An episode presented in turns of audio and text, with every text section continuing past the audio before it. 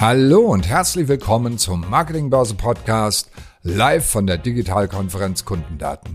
Heute diskutieren der Speaker und Gründer Christian Bachem mit Markus Schögel, Professor für Marketing an der Uni St. Gallen, darüber, wieso Datenhoheit und Datenschutz zunehmend stärkere strategische Hebel im Marketing werden. Viel Spaß beim Zuhören. Grüß Gott erstmal. Also und nicht erschrecken, aus der Schweiz meldet sich ein waschechter Preuße, ähm, der auch die Sprachfärbung noch nicht weggekriegt hat innerhalb der 30 Jahre, die er jetzt in der Schweiz lebt. Ähm, ja, ich freue mich auf die Diskussion und zwar gar nicht mal nur mit Christian und mir, sondern vor allen Dingen auch mit den Teilnehmern, wo hoffentlich auch sicherlich einige Einwürfe kommen werden, weil ich glaube, wir, wir haben ein Thema heute, das A, sich am Erschließen erst ist, glaube ich, weil da haben sich ein paar irgendwo auf der rechtlichen Seite ein paar Gedanken gemacht, die einige in den letzten Jahren durchgeschüttelt haben. Und auf der anderen Seite wir halt Unternehmen sehen, die sich diesem Thema sehr aktiv öffnen und dieses Thema immer aktiver angehen und das wirklich auch als Kernkompetenz verstehen. Hinzu kommt, glaube ich, dass der Wissensstand in dieser Debatte je nach Zugang extrem unterschiedlich ist und die Challenges, die sich dort abzeichnen, sicherlich nicht nur ähm, auf einer reinen Data Analytics oder Marketing Analytics Ebene zu sehen sind, sondern auch ein bisschen weitergehen und sich vor allen Dingen auch aus meiner Sicht bis in den eigentlichen, wirklichen menschlichen Raum, also wo wir virtuell und digital und real eigentlich nicht mehr unterscheiden müssen, reinwagen und damit einfach auch eine relativ neue Bedeutung für viele Unternehmen bekommen. Ich kann das mal vor dem Hintergrund vielleicht von, von, unserer, von unserem Institut für Marketing Customer Insights beschreiben um Ihnen zu zeigen oder euch zu zeigen, wie wir da eigentlich in die Debatte reingestoßen sind, weil wir nicht wirklich aus der datenanalytischen Ecke kommen, sondern mehr aus der digitalen, strategischen und Kundenorientierungsecke. Und wenn man die Brille so ein bisschen aufsetzt, dann war dieser ganze Startschuss, der sich ergeben hat durch die neuen rechtlichen Rahmenbedingungen, sicherlich ein Ding, das uns in eine bestimmte Richtung getrieben hat, dass wir uns mit dem Thema stärker auseinandersetzen müssen. Was dann Datenhoheit und Datenschutz oder auch Privacy bedeutet, das werden wir sicherlich gleich noch auseinandernehmen. Aber vor allen Dingen auch, dass wir uns, müssen wir uns darüber Gedanken machen, dass es halt nicht nur rechtliche Rahmenbedingungen sind, die da, die da sich gewandelt haben und die einen sicherlich auch nicht für einfache Herausforderungen stellen und sicherlich auch nicht von einem äh, Legal Body gemacht wurden, der sich im Klaren war, was das für Konsequenzen für die Praxis hat. Und da kann man auch unterschiedlicher Meinung sein, ob das gute Gesetze oder schlechte Gesetze sind. Aber der Drops ist halt gelutscht. Die rechtlichen Rahmenbedingungen sind da und daher müssen wir uns auch damit beschäftigen. Zusätzlich glaube ich, und das ist auch das, was uns in unseren Projekten am Institut für Marketing Customer Insight momentan sehr beschäftigt, ist diese grundsätzliche Frage, wie ich den Zugang zu den Daten dann auch wirklich sichere, beziehungsweise den sicherstelle und den auch aktiv nutze und auch so nutze, dass er meinem Unternehmen was bringt. Etwas, wo wir noch lange nicht am Ende der Fahnenstange sind von wegen Datenhorten beziehungsweise mit den richtigen Daten arbeiten und auch verstehen, was uns Daten sagen können. Ich denke, das wird auch eine ganz wichtige Diskussion sein mit dem Christian gleich, weil ich den Christian über Jahre jetzt kenne und wir beide eigentlich immer so den Gedanken pflegen, operative Hektik ersetzt keine geistige Windstille. Und bei vielen Aktionen, die man in Unternehmen sieht, eher so zu viel des Guten eigentlich das Wichtigste wäre, aber eigentlich das Nachdenken ausgeschaltet wird beziehungsweise der Gedanke dann verloren geht, wie man mit den Daten auch wirklich schlauer umgehen kann, weil die Daten selber bringen ja noch nicht das Selbstverständnis dahinter. Und daran müssen wir, glaube ich, auch arbeiten. Und dementsprechend glauben wir auch, dass das Thema gerade momentan im Zusammenhang mit Datenstrategien und auch der, dem sogenannten Cookie Armageddon oder wie man es auch immer nennen will, hängen, zusammenhängen und bei uns, uns eigentlich angestiftet wurde aus der Frage, wie sieht der Kundenzugang der Zukunft aus? Und vor dem Hintergrund dieses Kundenzugangs der Zukunft nimmt dieses Thema Datensicherheit, Privatsphäre eine maßgebliche Stellung ein. Und wenn man sich dann so Unternehmen anguckt, wie, wie eben Apple oder auch meinetwegen jemand wie Mark Benioff, die da in den großen Konzernen jenseits des Teiches große Reden auch und große, große, große, große Worte schwingen in Sachen, was Privacy für sie bedeutet. Und wenn man das mit der letzten Konsequenz mal durchdenkt, da muss man sich schon als eigenes Unternehmen auch in anderen Größenordnungen als nun zwei, zwei große Schlachtschiffe der, des Silicon Valleys zu nehmen, gehörige Gedanken machen, wie man damit umgeht. Jetzt sehe ich Christian schon mal auf dem Foto. Wäre natürlich schön, wenn wir dich auch noch auf der Kamera hätten, weil dann könnten wir wirklich anfangen zu diskutieren.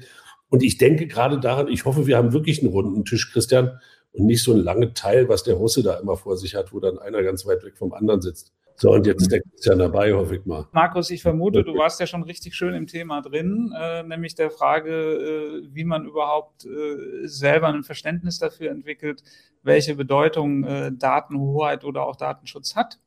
Ja. Und mein Eindruck ist der, wenn wir das jetzt mal aufs Marketing wenden, wo du ja wahrscheinlich auch schon warst thematisch, dass das bei sehr vielen äh, Unternehmen noch nicht annähernd angekommen ist, äh, weil äh, dieses Mantra, dass Daten das neue Öl sind, äh, zumindest in den letzten 10, vielleicht sogar 15 oder 20 Jahren dazu geführt hat, dass Unternehmen mit Daten letztendlich auch hausieren gegangen sind, in der ja. Hoffnung, dass sie daraus einen Vorteil gewinnen. Äh, und inzwischen haben wir an vielen Stellen Situationen, wo Unternehmen nicht nur ihre eigenen Daten gar nicht mehr im Griff haben, sondern häufig gar nicht mehr wissen, ob es ihre eigenen Daten sind, beziehungsweise die Daten ihrer Kunden oder wo diese Daten liegen, beziehungsweise wohin sie überall abwandern. Ist das jetzt eine Einzelmeinung von mir oder kannst du das sozusagen bestätigen? Ich habe so, ein, hab so, hab so ein ganz desaströses Beispiel. Ich werde den Namen des Unternehmens nicht nennen, aber dieses Unternehmen ist im Bereich Real Estate unterwegs. Ähm, und mit denen hatte ich mal eine Diskussion, das war eine Abenddiskussion bei Bier, als die GDPR aufkam und die haben gesagt, na, dann machen wir keinen Newsletter mehr. Mhm. Weil wir ja nicht wissen, wie wir mit den Daten umgehen können. Mhm. Und ähm, diese Mentalität findet man in abgestufter Form in vielen Unternehmen immer noch vor. Oder eben, das ist so die, die Nullstufe, dann die zweite, die erste Stufe, wo dann schon eine Zündung drin ist, ist halt, dass ich, dass ich die, die Datenverantwortung an die Compliance ranhänge und das bei den Finanzen verbuche und dann als SAP-Kostenstelle laufen lasse. Mhm. Aber und dann entstehen halt auch, glaube ich, häufig die Webpages, die wir hier haben, über die ich schon berichtet habe. Ja, gerade jemand, die Christine Brummer hätte gerne diesen Satz da mit diesem Disruption, was ich gerade erzählt habe. Ich versuche das irgendwo zu finden. Ich habe das nur jetzt als ein Screenshot. Ich kann das schlecht abtippen, während wir hier reden. Aber dadurch entstehen einfach auch Unternehmensschnittstellen, die einfach überhaupt nichts mehr mit Kundenorientierung zu tun haben. Wir haben uns mal den Spaß gemacht in dem Projekt, uns zu fragen, wie können wir den Kunden am besten von uns weghalten? Ja, und das ist nah an vielen Webpages, die man momentan sieht. Und ich glaube, dass der, der Punkt, der dann, und das ist für mich dann die nächste Stufe, die zweite Stufe eigentlich, wo wir dann in die Diskussion reinkommen, ja, jetzt müssen wir uns um die Daten des Kunden kümmern und wir müssen dem helfen und, und jetzt rufen die alle immer nach Privacy und so weiter und so fort, aber im Endeffekt verhalten sie sich ja nicht so. Also dieses Privacy Paradox, was ja in der Akademie extrem untersucht ist, der Drops ist gelutscht. Äh, darum darf es gar nicht mehr gehen, weil es nicht darum geht, was der Kunde will, sondern es gibt einen rechtlichen Rahmen. Und den rechtlichen Rahmen muss ich ausfüllen, aber das weiß auch jeder. Wenn ich nur den rechtlichen Rahmen ausfülle, dann mache ich nichts, was wirklich differenziert, sondern I'm just taking the ticket to contribute. Ich habe das neulich gerade auf einer Diskussion hier in Zürich zum Thema Data Privacy mal gesagt.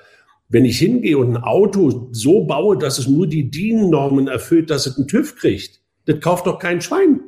Das kauft doch kein Mensch. Sondern ich fange doch dann ein Auto zu kaufen, wenn es ein Typ, wenn es Features hat. Eine Vergaserinnenbeleuchtung, eine Kolbenrückholfeder, wenn es mit einem E-Motor ausgestattet ist, wenn es sicher ist, wenn es auf der linken Spur gut aussieht, wenn es an der Ampel nett ist. Also all die Dinge, die dann eigentlich Präferenzen bedeuten, da sind wir noch lange nicht. Und dann kommen wir auf eine Stufe, wo wir darüber reden, dass es dann Unternehmen gibt, glaube ich, das ist dann so die dritte Ausbaustufe, die hingehen und sagen, na ja, Daten sind super, das ist unser neues Geschäft, jetzt sammeln wir mal. Ja, also dieses Datenhorten. Haben wir uns am Institut gerade Mitarbeiter von mir auch extrem mit beschäftigt. Vielleicht darf ich auch ganz kurz Schleichwerbung machen für unsere neue Marketing Review St. Gallen, weil die heißt jetzt auch noch Privacy as Strategy, die beschäftigt sich genau mit dem Thema. Und mein Mitarbeiter oder der Kollege Gottsch, der da diesen Artikel geschrieben hat, der sagt, das ist eine falsch verstandene Kundenorientierung. Nur dort Daten horten heißt noch lange nicht, dass es den Kunden passt. So, und jetzt kommen wir zur fünften Stufe. Und da fangen wir also momentan an, mit einigen Unternehmen zu diskutieren, ist halt, Privacy ist ein Wettbewerbsvorteil. Mhm. Wenn alle sich so anstellen, ist der richtige Umgang mit den Daten und eben damit auch der bewusste Umgang mit der Datenhoheit ein Vorteil, den ich als Unternehmen besser spielen kann, als wenn ich warte, wenn es alle anderen machen. Weil Wettbewerbsvorteile heißen oder Strategie heißt ja, für welche Kunden will ich mit welchen Daten welchen Mehrwert erzeugen. Ja, und wenn ich dann dabei noch bin, dass der Kunde sagt, das hilft mir, dann habe ich eigentlich ganz gut gewonnen. Aber wie gesagt, jetzt haben wir fünf Abstufungen gehabt. Also ja, da gibt es auf jeder Stufe gibt's genügend Nirvanas, die man sich da angucken kann und dazwischen auch. Und das würde ich jetzt nämlich jetzt gerne gerade mal versuchen, diese Stufen äh, aufzudröseln, ähm, weil ich auch tatsächlich in der Kürze äh, deiner Darstellung nicht alles, glaube ich, richtig verstanden habe.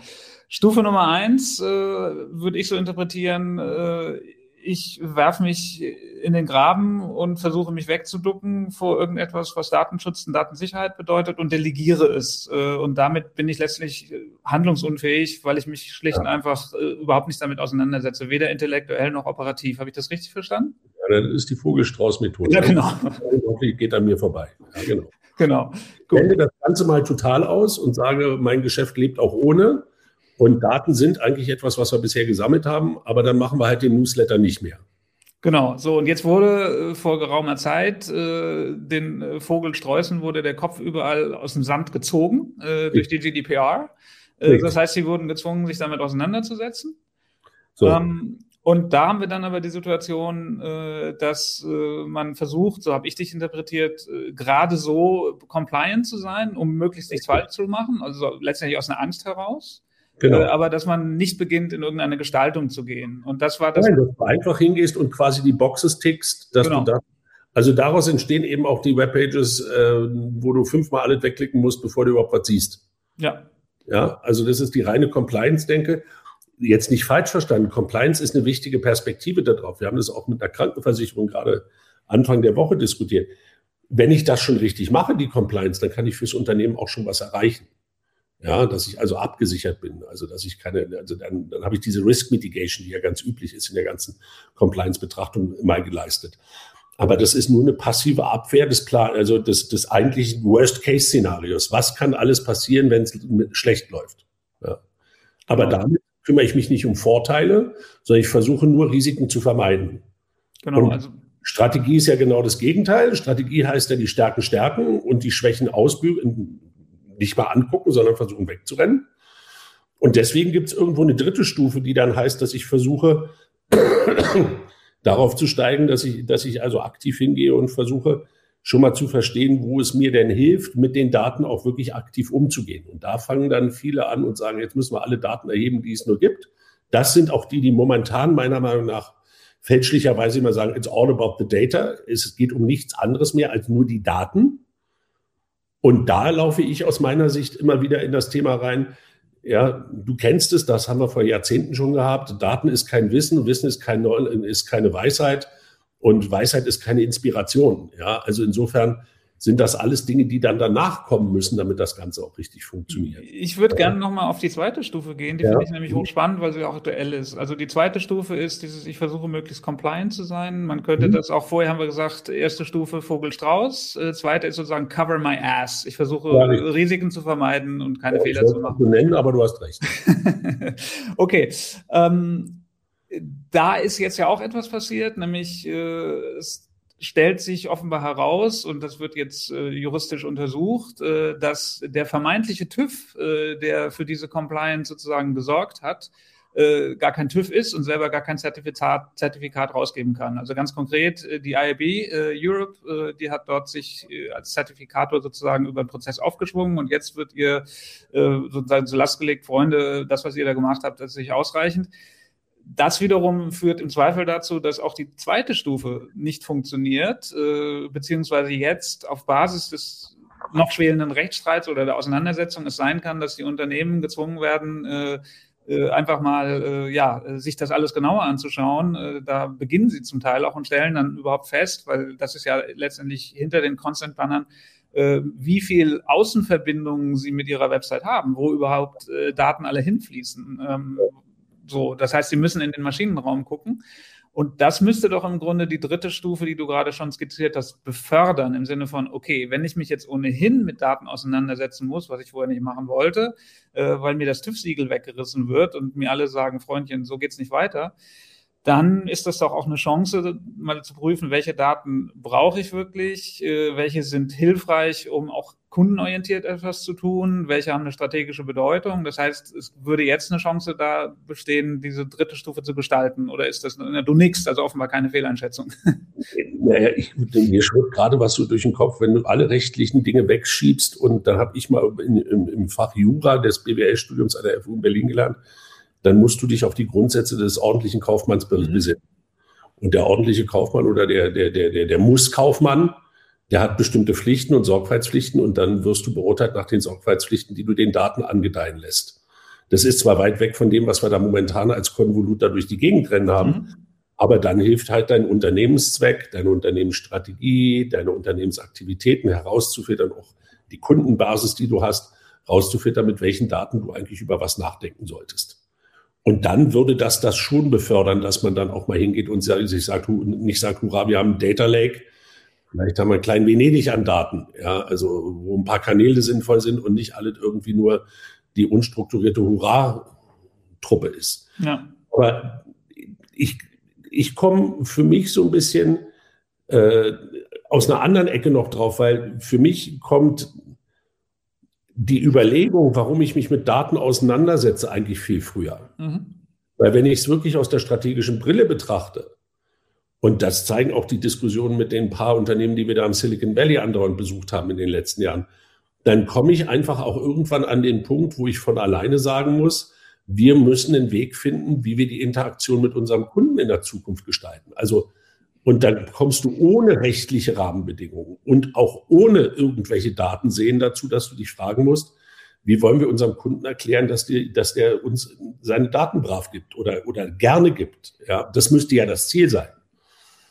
Und wenn ich aus der Ecke komme, dann ist all das, über was wir geredet haben, Beiwerk, weil das musste dann gar nicht stark mitdenken, das kann man dann schon mitgehen. Und da gibt's gute Beispiele für, nicht mhm. viele. Und das ist, aus meiner Sicht ist es die Wiedergeburt des Seth Godin. Er lebt ja Gott sei Dank noch. Ja, aber das, das Permission Marketing. Ja, weil all das, was man immer wieder sieht, ist reine Interruption und ist reines Abwackeln der Daten. Aber wenn ich mich wieder auf den, den Consent oder sogar den Buy-in des Kunden in dem Prozess zu einer Co-Creation denke, ja, dann rede ich über ganz andere Dinge wieder. Und der Unterschied ist für mich, um das vielleicht deutlich zu machen, der Unterschied besteht für mich darin, dass ich ein Unternehmen habe, was ganz gezielt bestimmte Kunden ähm, Daten erhebt weil, oder auch Kunden beobachtet, weil sie wissen, um die geht's oder ich ein Kreditkartenunternehmen bin, was einfach auf den Daten sitzt und weiß nicht, was sie damit machen soll. Klar. Und in dem Wechselspiel, glaube ich, bewegen wir uns. Und ob wir das dann mit der Datenhoheit uns angucken oder auch dann noch andere Zugänge zur Datenanalyse finden, wo wir es kollaborativ mit anderen Unternehmen dann wieder versuchen, unsere Datensätze übereinander zu legen in irgendwelchen kollaborativen Räumen oder hingehen und dann einen Sandbox-Ansatz verfolgen und wie auch immer. Das sind dann zweitrangige Themen. Aber das Wichtige ist erstmal, dass mir, dass der Groschen nicht nur pfennigweise fallen darf, dass das alle keine Rechtsthemen und keine Datenthemen sind, sondern Themen sind, die ursächlich für viele Unternehmen in die Strategie gehören, meiner Meinung nach. Mhm. Und gilt das jetzt ausschließlich äh, für Kunden im Sinne von Bestandskunden? Weil wenn ich auf eine x-beliebige Website gehe, bin ich ja noch lange nicht Kunde. Trotzdem äh, werde ich ja konfrontiert und auch wahrscheinlich auch zukünftig äh, mit Hinweisen zu Datenschutz, Datensicherheit, äh, Datenweitergabe. Wenn ihr das nächste Mal live bei unseren Experten-Roundtables mit dabei sein wollt, schaut mal auf digitalkonferenz.net vorbei. Dort findet ihr immer das Programm unserer aktuellen Digitalkonferenz. Ich will das nicht, ich will das nicht zu sehr verallgemeinern, aber ich glaube, es besteht heute die Chance und die, die Kerze würde ich dann gerne auch in der Kirche anzünden, ähm, mit einer schlauen, mit einer, einer schlauen User Experience auch einen Neukunden besser ansprechen zu können als bisher. Mhm. Und vor allen Dingen, es gibt, vielleicht, vielleicht führe ich das kurz aus, warum ich davon so überzeugt bin, weil wir in den letzten Jahren immer wieder Projekte oder, oder Themen mit Unternehmen hatten, die schon, denen schon klar war, dass es um die Permission geht also den Consent. Aber das ist ja kein global galaktischer Consent, sondern das ist ja das, und jetzt etwas für die älteren Zuhörer vielleicht unter uns. Äh, es gab mal den guten Charles Vögele, den ja. Dialogmarketing-Mann, und der hat ein Konzept entwickelt der kleinen Jahrs. Also, dass du die kleinen Schritte gehst und über die kleinen Jahrs eigentlich dann wirklich dem Kunden auch das große Ja abbringst, dass du ihm auch was verkaufen kannst. Und diese Mikro, Mikrointeraktionen, die dazu notwendig sind, das ist der Schlüssel meiner Meinung nach. Und das heißt auch, also ich, da gibt es Beispiele, die ich selber erlitten habe oder erlebt habe, aber es gibt einige Unternehmen, die es wirklich schaffen, mich vom interessiert sein an Informationen bis zum Kauf von mehreren digitalen Medien in der dreistelligen Summenbereich wirklich zu bewegen, weil sie mich wirklich zu diesen kleinen Jahres gebracht haben. Da kannst du heute Neudeutsch Nudging drüber schreiben. Wollte ich gerade sagen, genau. Ja, aber da kommt, die Debatte ist auch, also die ist jetzt verhaltensökonomisch begründet und vorher war es halt, dass du immer ein kleines Jahr abholst. So, so funktioniert auch ein, by the way, ein Verkaufsprozess bei Vorwerk immer noch im Stoff. Na klar, Jahrstrecken aufbauen. So, ja, du, du schlägst mir wieder einen Fachbegriff um den Kopf, aber in den, in, in den Debatten, die wir häufig haben, die gucken einer an und sagen, ach, ach was, sowas gibt's. Ja, also diese Jahrstrecken und dieses, dieses immer wieder ich halte das für wieder mehr und ich glaube, ich habe hab das Buch wieder rausgeholt. Der Seth Godin, Permission Marketing, steht bei mir auf dem Schreibtisch. Weil so viele dagegen arbeiten immer noch und ich weiß nicht, warum das ist, so ist. Vielleicht liegt es daran, dass man schon zu alt ist für das Thema, dass man merkt, es kommt wieder, ja. Aber ich glaube, da hängt unheimlich viel dran, weil dann kommen wir auch wirklich auf die Ebene, wo wir dann von der, von der Ebene 4 auf die Ebene 5, äh, von der, auf die Ebene 4 kommen, wo wir sagen, lass uns das mal konzeptionell einbetten wie wir mit den Daten umgehen müssen. Und dann sind wir irgendwann auf der fünften Stufe, die dann heißt, bei uns sind Daten der Kernbestandteil der Strategie. Darum geht es in der Zukunft. Und darum geht es in der Zukunft. Du kannst es ja nicht mehr, du kannst, was willst du heute noch ohne einen Datensatz machen? Ja, klar. Bevor wir in die nächsten Stufen gehen, mein Mitarbeiter ja. hat mir signalisiert, es gibt Fragen äh, und äh, da ich jetzt meine Brille nicht auf habe äh, und jetzt nicht so nah an den Bildschirm rankriechen will, Erik, was ist denn die schöne Frage? Ähm, genau, wir haben hier eine Frage von Heiko Rechenberger. Und er fragt, ähm, ob die Stufen 2 und 3 denn nicht schon seit der Einführung der DSGVO ja. 2018 in den Unternehmen passiert seien. Ähm, also sollte der Blick der ist in den Maschinenraum nicht schon früher passiert sein? Das war jetzt wahrscheinlich leider mit viel Echo äh, behaftet, weil ich mein Mikro nicht ausgemacht habe, sorry. Ähm, aber ich glaube, die Frage ist angekommen, oder? Ja. Naja, also A ist dieses Stufenmodell nichts, was irgendwie in Stein gemeißelt ist, sondern nur so eine Hilfe, um so ein bisschen zu systematisieren, wo Unternehmen stehen können.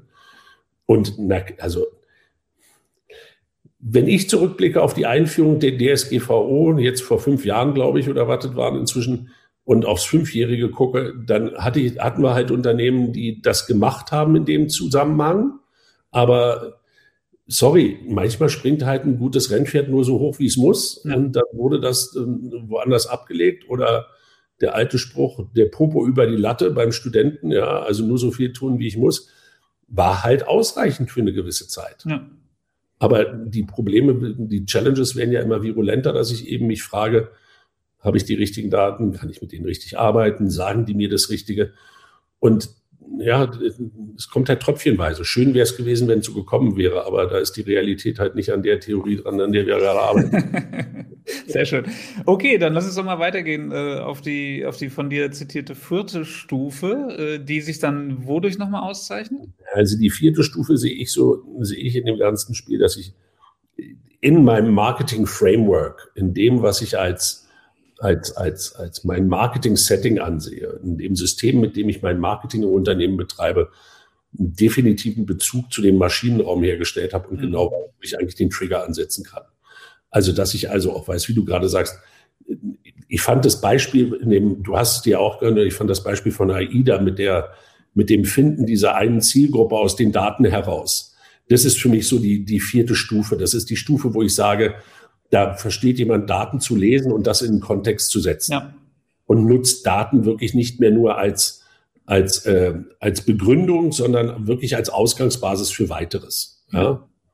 Und das dann sachlogisch in Zusammenhang zu stellen und den Insight zu erkennen, da können Daten helfen, aber sie werden niemals den Insight generieren. Das geht halt nicht, das glaube ich auch nicht.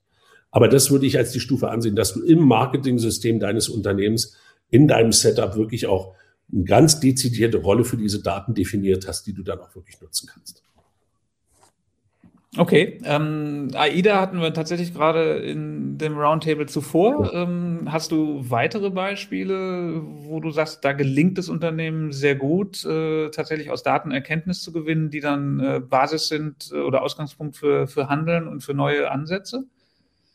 das ist genau das, was ich vorhin meinte mit unserem Forschungsprojekt Marketing Data Programm. Da sind wir genau dran. Da haben wir jetzt ein paar Unternehmen zusammengefischt. Ich glaube, dass es, dass man sich in der Richtung vor allen Dingen bewegt in Unternehmen. Also man kann sicherlich ein, zwei Händler aufrufen an der Stelle. Insbesondere hier in der Schweiz, weil die halt äh, nicht den Fehler gemacht haben, sich auf ein kollaboratives Datenmanagement mit einem Loyalty-Programm zu verständigen, sondern das selbst angegangen sind und damit momentan einen systematischen Vorteil haben, mit den Daten auch umzugehen. Also da sehe ich einiges, was sich in die Richtung bewegt. Ich sehe es aber auch so, wie soll ich sagen, bei Unternehmen, die sich gerade anfangen, in dem Thema neu aufzustellen oder die eben den Vorteil haben, dass sie einen direkten Kundenzugang haben. Wenn ich mir angucke, was die 2C-Anbieter, Direct-to-Consumer-Unternehmen jetzt an Daten haben und was sie damit machen und vor allen Dingen damit auch ihren ehemaligen Wholesale-Partnern schön zeigen können, wie man damit Geschäft machen kann, ja. äh, da gibt es schon ein paar Unternehmen, die da wirklich Insights generiert haben. Und das sind eben keine Insights, die da nur drei Monate halten, sondern die halten dann drei, vier, fünf Jahre, weil man halt verstanden hat, wo der Kunde wann in den Laden wandert. Ne? Aber wenn ich das Prinzip richtig verstehe, wir gucken jetzt ja aus einer Marketingperspektive ja. drauf, äh, aber es müssen ja gar nicht unbedingt Kundendaten oder marketingbezogene Daten sein, weil ein relativ ja. großes Thema ist jetzt zurzeit Process Mining. Da gibt es eine ja. Bude wie Celonis, äh, Unicorn aus München äh, ja. die ja, wenn ich es richtig verstehe, ähnliches machen, nur mit völlig anderen Arten von Daten. Also äh, Logistikdaten, Lieferkettendaten, um dann eben auch Dinge zu erkennen, die vorher niemandem aufgefallen sind, wo man sagt, da könnte man ja, das nicht komplett ja. neu angehen. Ja, ja, das, das, das ist, glaube ich, das ist der Celonis Sales Pitch. Ja, genau. das ist Sales Pitch. Und davon gibt es auch hier ein paar, paar, paar Startups, mit denen ich auch mich unter, länger unterhalten habe, die in eine ähnliche Richtung gehen. Ähm, ich glaube aber, dass das schon eine Sache ist, die sehr viel damit zu tun hat, dass ich mich ums Ursächliche kümmere. Mhm. Und das tut halt Celonis in dem Sinne noch nicht, sondern Celonis liefert einem, und das ist, ja, das ist Causation und Correlation Thema. Ja. Und da setze ich halt an. Als Marketingmensch muss ich die Causation verstehen und nicht eine Correlation haben. Ja. Und diese Causation, die kommt nicht aus den Daten sondern die Causation ist das, dass ich mein Geschäft besser verstehe als die anderen. Und damit sind wir dann fast bei der fünften Stufe, dass ich dann wirklich auch verstanden habe, wo ich hin will. Aber lass uns Aber, kurz, lass uns auf der vierten Stufe bleiben. Ja, ja. Hm? ja. Ja, schieß los. Na gut, okay. Ich hatte dieses Celonis-Beispiel nämlich deswegen gebracht, äh, weil ich äh, darauf eingehen wollte, ob wir nicht auch aus unterschiedlichen Bereichen sehen, dass äh, es sich eine neue Datenkultur ergibt oder dass sie im Entstehen begriffen ist und dass eben das auch zwei Dinge bedeuten kann, dass entweder Marketingverantwortliche äh, Rückenwind bekommen, neu und anders mit Daten umzugehen, weil es ohnehin gefordert ist im Unternehmen, weil es eine höhere Sichtbarkeit auch im Management gibt. Oder umgekehrt, dass sie vielleicht auch aufpassen müssen, dass sie äh, nicht ins Hintertreffen geraten, äh, weil andere ihnen vormachen, wie es funktioniert. Das war letztlich der Gedanke, den ich oh. hatte. So, und das ist, das ist sozusagen der Grund, warum wir dieses Forschungs-, dieses Konsortialprogramm gegründet haben, Marketing Data, Entweder du weißt nach, was du mit den Investitionen in die Datenanalytik mhm. leisten kannst, oder das Geld versandet im Data. Ja. Und die Debatte, die, die ist momentan, die ist virulent und die ist auch wichtig, glaube ich. Was man, was ich finde, was man dabei nur dann immer wieder feststellt, ist, ähm, dass dieser Zugang, den dann auch die Leute, mit denen wir in den Projekten teilweise arbeiten, viel grundsätzlicher ist als die Daten, Kontext, sondern wirklich der Kontext erstmal zu verstehen, wo ist meine Systematik, wie stelle ich mich im Markt auf und dann leite ich daraus wieder die Daten ab, die ich eigentlich brauche. Der Weg andersrum zu sagen, ich leite aus meinen Daten aus, wie mein Geschäft eigentlich sein sollte, da kann ich dir zwei, drei Startups nennen, die smarter sind, als was Celonis je probiert hat. Ähm, und wo ich glaube, wo auch noch Riesenpotenziale sind, wo mhm. man auch wirklich auch weil was Celonis ja macht, sind ja wirklich, die nehmen die operationellen Daten aus dem Unternehmen und packen die zusammen und beten das und schütteln mal. Genau. Ja, mit guten Systematik. Ja. Ich kann einen Schritt weitergehen und mein Wissen, was ich habe über das, was ich im Markt aufgebaut habe, in Kausalitäten übersetzen, in Hypothesen oder Wirkungszusammenhänge und damit meinen digitalen Twin bauen und aus diesem digitalen Twin dann mir überlegen, welche Strategien sind eigentlich in der Zukunft notwendig. Ja, ja absolut, äh, weil mein Eindruck auch der ist, dass äh, von mir letzte Wort zu Zylone ist, dass sie eher auf Effizienzgewinn äh, gepolt sind. Und, Natürlich, genau. ja. Und damit sind, die machen, die machen einen Bombenjob in der Hinsicht. Also ja. das ist schon genial, was die da machen. Aber vielleicht mal ein Beispiel, wo ich den Unterschied sehe. Ich mache das mal an dem, das, und das schlägt bei uns andauernd immer wieder auf in fast allen Projekten, ähm, den Sales Funnel und die Customer Journey gleichzusetzen. Ja, das ist so Stufe drei in dem, was wir besprochen mhm. haben. Weil dann kann ich meine KPIs zuordnen, da habe ich Brand Awareness, Interest, Reinforcement, Purchase und so weiter. dann kann ich schön nach meinen internen Silo-Prozessen gehen und sagen, guck mal, das ist der Prozess, den unser Kunde durchläuft und aber die und die Daten, aber die und die Konversionsraten. Und dann rechne ich alle Northstars und KPIs einmal durch, über die ich mich eigentlich kümmern will. Größte Problem an dem Vorgehen ist, dass ein Sales Funnel keine Customer Journey ist. Mhm. So, irgendeiner hat die Worte mal so mit, mit, mit Auto suchen und ersetzen automatisch in irgendeinem Foliensatz geändert und das haben alle übernommen. Aber sich selbst mal zu fragen, was macht mein Kunde eigentlich? Ja, wie läuft der durch die Gegend? Weil kein Kunde läuft ja linear durch die Gegend. Ich nenne das auch immer, Sales Funnel ist die technokratischste Version des Marketing, die es gibt. Mhm. Da muss ich zwar irgendwann hinkommen, dass ich die KPIs habe, aber was wir mit Unternehmen immer wieder feststellen ist, du musst den eigenen Path to Purchase definieren. Du musst definieren, woher der Kunde für dich kommt. Und der wandert halt nicht so, sondern der macht einen Hummelflug. Na klar. Ja, klar, schön. Dauert, dauert Monate, bis man es in der Geschäftsführung drin hat. Wenn die dann den Hummelflug aber verstanden haben, dann kannst du mit denen auch darüber reden, wo sind denn die Hebel, die du hast. Ich mhm. kann dir ein Beispiel geben. Wir haben das gemacht mit einem Hersteller von Haushaltsgeräten. Und da sind drei Kreise drin, die du nicht los wirst. Der erste Kreis ist Inspiration. Wo werde ich inspiriert für neue Haushaltsgeräte? Da fliegen die Kunden durch die Gegend noch nicht. Ist halt sackteuer, weil da hängen die ganzen Medien dahinter. Also da kannst du kaum einen Banner schalten. Ja. Der nächste Zyklus ist äh, Suche. Da gibt es Kundengruppen, die einmal suchen und gehen dann siebenmal in den Laden. Dann gibt es eine Truppe, die geht siebenmal suchen und geht nur einmal in den Laden. Ja. Die brauchen eine völlig andere Aktionsbreite. Und der dritte ist, wie plane ich überhaupt, was ich da mit meinen neuen Haushaltsgeräten mache? Passen die in die Küche? Und da gibt es keine Plattform für, auf, auf der du es planen kannst. Nicht mal Ikea ist genau, die wollen dich auch wieder einen Laden kriegen. Aber wenn du dann hingehst und an diesen, wie wir das nennen, Interaction Hubs, wirklich anfängst, die richtigen Daten zu sammeln, dann hast, dann bist du soweit, dass du verstehst, wo dein Marketing sein muss. Das ist die vierte Stufe für mich. Mhm. Die fünfte, und da wird's jetzt ganz wild, das ist das, was Tim Cook verkündet. Mhm, genau. Der also sagt, ja, Daten sind nicht unser Geschäft, aber wenn du deine Daten bei uns hast, kannst du sicher sein, dass wir mit denen nichts machen und dass wir dich in der Zukunft auch gegenüber die anderen Bösen, gegenüber den anderen Bösen verteidigen werden. Mhm. Und das ist Wettbewerbsvorteil. Also Data Custody, wenn man es mal so sagen will. Ja. ja, ja, genau. Also nicht nur Sovereignty, sondern Custody. Ich helfe dir, dass dir bei mir nichts passieren kann. Ja.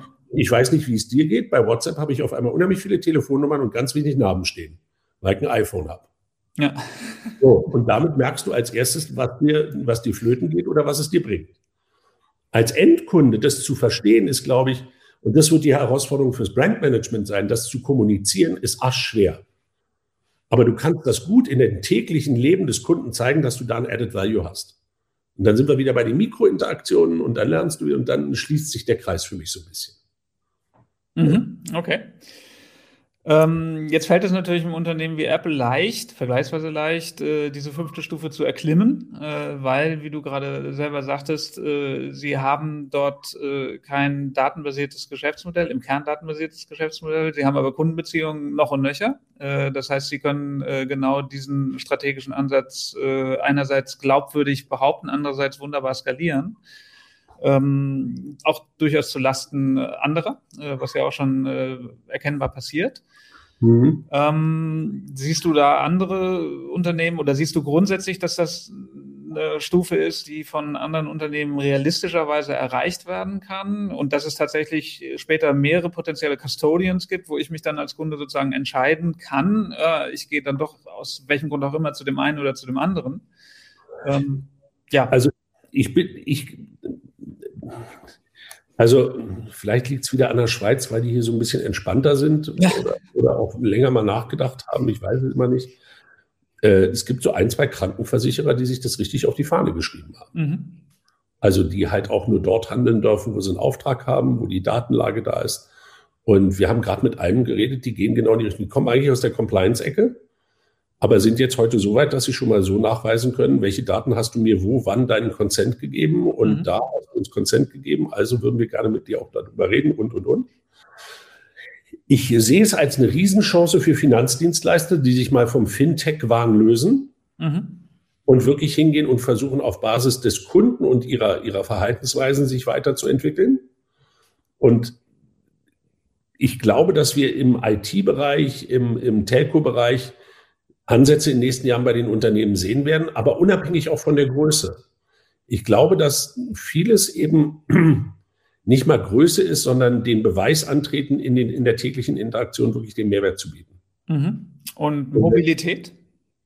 Mobilität, klar, kann ein Bereich sein. Da bin ich aber immer ganz vorsichtig, weil wir bei uns das Institut for Mobility haben und die mit den Daten auch noch sehr stark sehorientiert teilweise denken. Aber den Gedanken dort aufrechtzuerhalten, dass ich die Daten nur dann erhoben werden, wenn ich es wirklich will, dann ist das schon ein Riesenvorteil. Mhm. Gar keine Frage. Also ich, ich halte es, wir predigen dieses Thema jetzt äh, seit drei Jahren und so langsam hören es die Leute. Und ich glaube, und mir geht es auch gar nicht mal darum, dass jeder da oben auf der fünften Stufe da durch die Gegend Klar, kommt. ist ja unmöglich. Sondern, sondern mir geht es darum, das ist ein Gestaltungsraum. Und wenn es ein Gestaltungsraum ist, dann muss ich mich darum kümmern, das so zu basteln, dass es zu dem passt, was ich sonst auch gestalte. Und daher habe ich halt diese vielen Wechselwirkungen, die ich heute kaum noch rauskriege. Jetzt bist du vorhin relativ nonchalant über äh, ein Thema äh, hinweggegangen, was du eventuell vorher schon mit Thorsten Schwarz besprochen hast und ich äh, habe es nur mit einem Viertelohr gehört, beziehungsweise in dem Fall gar nicht äh, nämlich dieses, wie du so, so schön sagte, Privacy oder wie die Briten sagen, Privacy Paradox. Ja. Ähm, nämlich, dass wir als Normalbürger und Mensch immer gerne behaupten, dass uns Datenschutz extrem wichtig ist und äh, dass wir uns aber natürlich völlig anders verhalten, ja. äh, indem wir eben nicht bereit sind, äh, WhatsApp zu löschen, obwohl wir wissen, dass die Daten dort alles andere als sicher sind äh, indem wir äh, Dienste nutzen, äh, die mit unseren Daten bekanntermaßen Schindluder treiben und so weiter und so fort.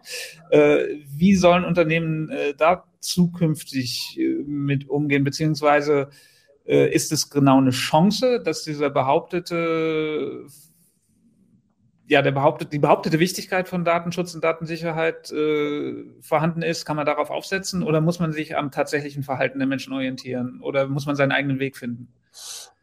Also, also A, habe ich selten so viel wie Paradoxie und, und Hybridness des Kunden gehört wie, wie in den letzten Wochen, Monaten und Jahren. Und wenn der Kunde da kein Problem hat und da kein, keine Bauchschmerzen hat, dann ist das für den Kunden erstmal so. Mhm. Vorsicht. Ähm, und wenn der auch die Hürde nicht bemerkt, die er da gehen muss, um dann sicherer zu sein, dann ist es auch etwas, worüber man mal nachdenken muss. Ich glaube, dass wenn wir über dieses Thema Privacy Paradox reden oder Privacy Paradox reden, äh, das Erstaunen immer unheimlich groß ist, aber wir haben das in vielen Fällen im, im, im Kundenverhalten. Äh, der Effekt der kognitiven Dissonanz. Rauchen ist schädlich, ich mache es trotzdem seit 20 Jahren. Also ich nicht, aber gibt es genug andere. Äh, ich weiß, ich sollte ökologischer mich bewegen, tue ich aber nicht. Ich esse Fleisch, also pupen die Kühe in Argentinien. Also in all den Fällen reden wir eigentlich über diese Paradoxien, dass der Kunde sich nicht so verhält, wie er wüsste, dass es eigentlich besser wäre. Jetzt kommt aber der entscheidende Punkt und ich glaube, da gibt es zwei Wege dran anzusetzen. Und wir hatten es, wie gesagt, am Montag hier gerade auch mit, äh, mit, mit ein paar Vertretern aus der ganzen Datenindustrie. Ähm, Jetzt kann ich hingehen und sagen, das ist Data Literacy, das müssen wir dem Kunden beibringen, das muss der lernen. Das finde ich schön, aber das heißt quasi, hör mal zu, guck dir mal deine Energiebilanz an, du solltest mehr Joghurt essen. Ja, dann bin ich so auf Ebene Verbraucherschutz.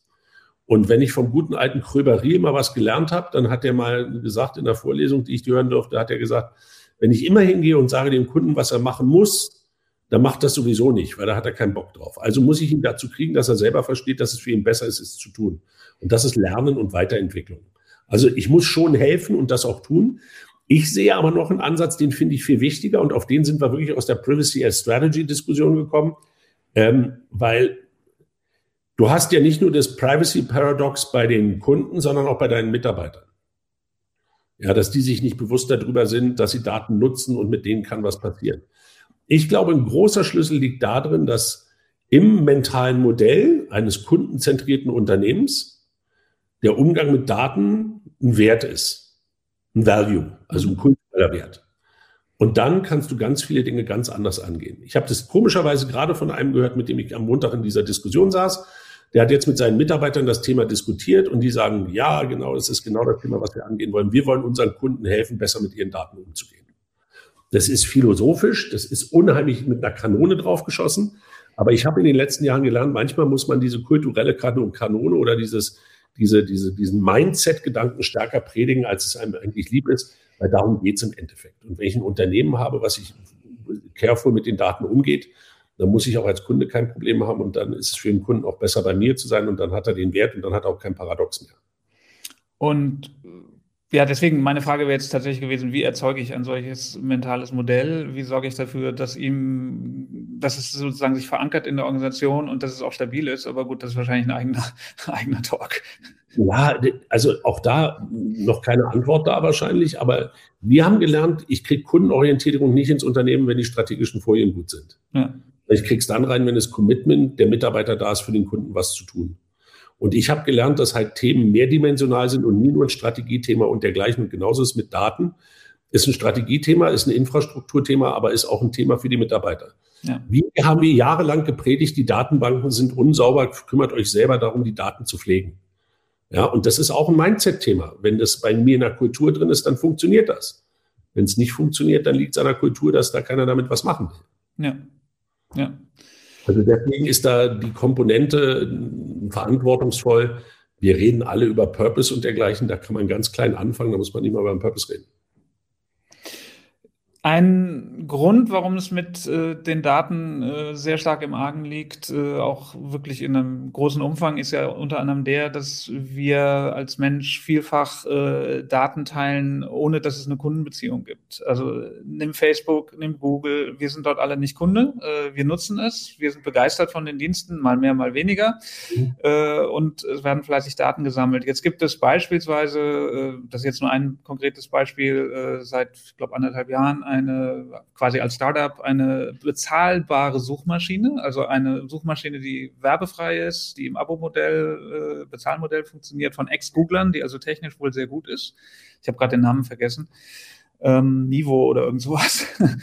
ähm, meine Frage an dich wäre, rechnest du dir eine Chance dafür aus? Also ist es ausreichend äh, zu sagen, ich bin ein Produkt, das komplett datenschutzkonform ist und dass du als Nutzer kontrollierst, äh, wo sicher sein kann, dass äh, keine Daten erhoben werden, die gegebenenfalls gegen dich verwendet werden oder die hinter deinem Rücken erhoben werden. Dafür musst du aber zahlen. Ist das ein ausreichend gutes Argument oder reicht das nicht, um ein vermarktbares Produkt zu haben? Weil offen gesagt, ich bin skeptisch. Also ich glaube nicht, dass das, es ist, in der Nische kann das erfolgreich sein, aber ich glaube nicht, dass das der Burner wird für einen breiten Markt. Ja, das hat was mit der Skalierung zu tun, ne?